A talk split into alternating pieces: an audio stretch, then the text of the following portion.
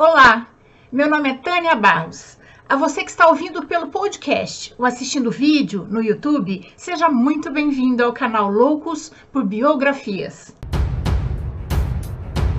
E se você é novo por aqui, convido você a se inscrever no canal. E se gostar desse vídeo, deixe seu like, seu comentário, porque assim esse conhecimento chega para pelo menos mais duas pessoas.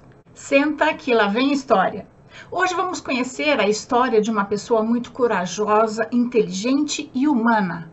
A poliglota brasileira que colocou em risco sua própria vida e seu emprego na Alemanha indo contra nada menos do que as ordens de Hitler e do presidente Getúlio Vargas, para ajudar centenas de judeus a fugirem do nazismo. Ela ficou conhecida como o Anjo de Hamburgo e recebeu o título de Justa entre as Nações do governo de Israel. Essa mulher extraordinária chama-se Araci Guimarães Rosa, mais uma brasileira que vale a pena conhecermos a história. Araci Moebius de Carvalho nasceu no Rio Negro, Paraná, no dia 5 de dezembro de 1908. Filha de pai português e mãe alemã, ainda criança foi morar com seus pais em São Paulo, capital.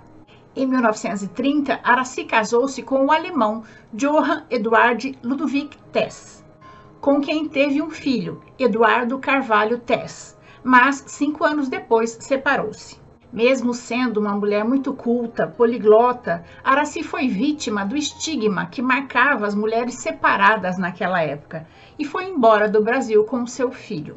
Ela foi morar com uma tia na Alemanha e passou privações. Por falar fluentemente quatro idiomas, inglês, francês, alemão e português, ela conseguiu trabalho no Itamaraty.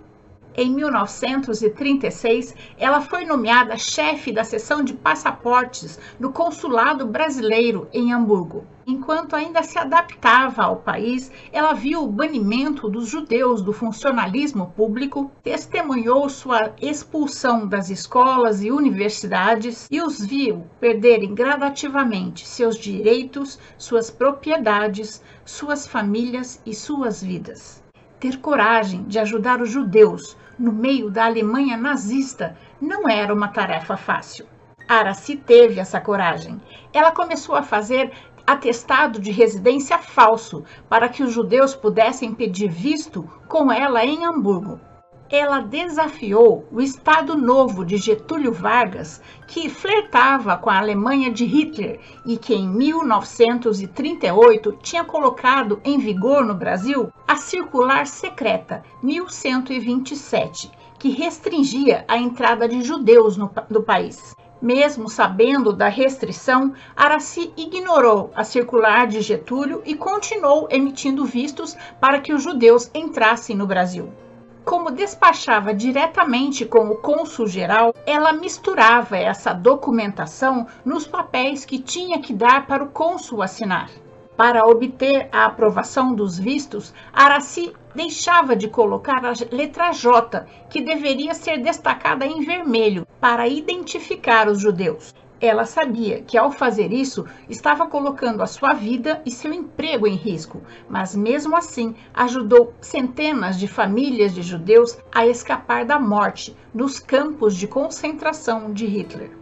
Ela chegou a esconder judeus em seu apartamento e transportá-los no porta-mala do seu carro para um local seguro. Em 1938, Araci conheceu João Guimarães Rosa, que na época era cônsul adjunto na Alemanha e depois veio a se tornar um dos maiores escritores brasileiros. Eles se apaixonaram e Guimarães Rosa, mesmo sabendo da transgressão que Araci fazia como chefe da seção de passaportes para ajudar os judeus, ele a apoiava.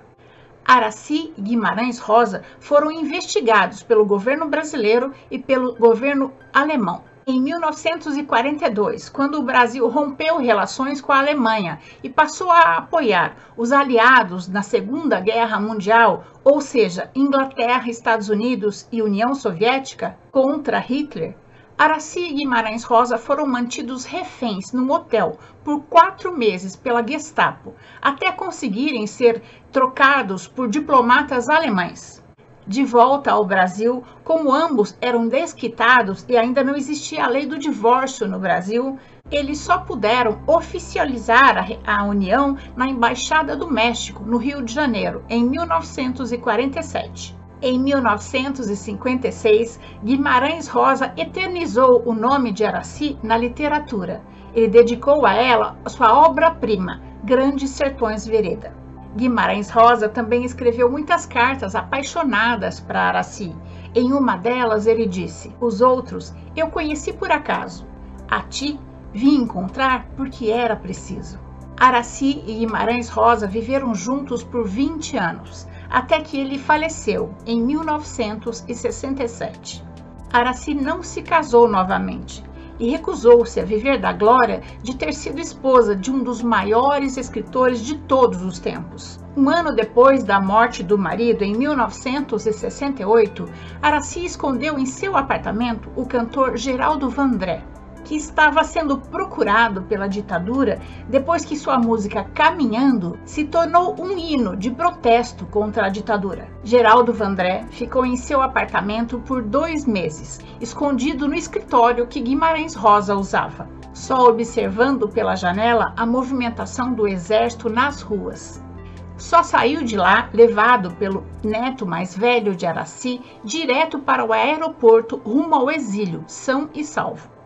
A história de Araci Guimarães Rosa só se tornou conhecida em 1980, quando uma alemã judia polonesa que fugiu para o Brasil tomou para si a missão de divulgar os feitos da brasileira. Sua história foi oficialmente reconhecida em 1982 e ela foi condecorada com o título Justa entre as Nações homenagem do governo de Israel aos não-judeus que arriscaram as suas vidas para salvar o povo durante o Holocausto. Em Jerusalém há uma placa com seu nome no chamado Jardim dos Justos. O seu nome consta também numa relação de 18 diplomatas no Museu do Holocausto que ajudaram a salvar vidas durante a Segunda Guerra Mundial.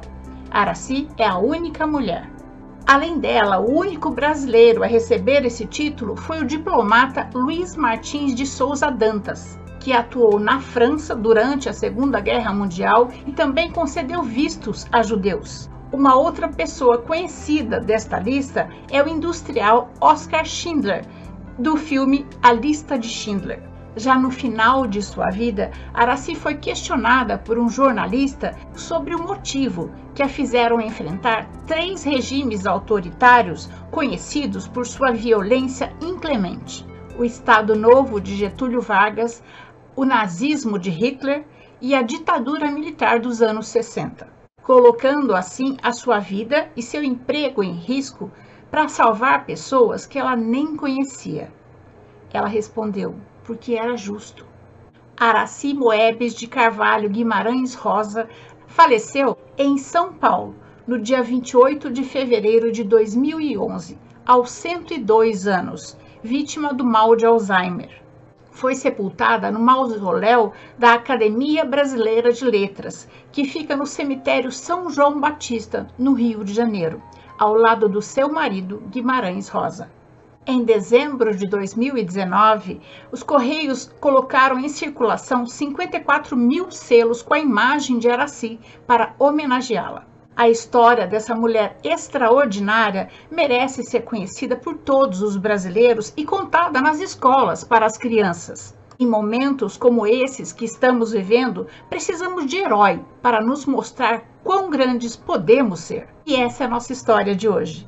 Mas antes de terminar, eu gostaria de agradecer a primeira apoiadora do canal Loucos por Biografias no Catarse. Muito obrigada pelo apoio, Priscila Figueiredo. E se você também quiser contribuir para que o canal Loucos por Biografias continue existindo, o link do Catarse está logo abaixo na descrição da biografia. Eu espero ter contribuído para que seu dia seja bom se você gostou, deixe seu joinha, compartilhe esse conhecimento com os seus amigos. Ainda mais, agora na época de, da pandemia de coronavírus, precisamos ficar em casa ouvindo e assistindo coisas boas. Se cuidem, hein? Fiquem em casa. Não se coloquem em risco e não coloquem as outras pessoas em risco. Até a próxima história!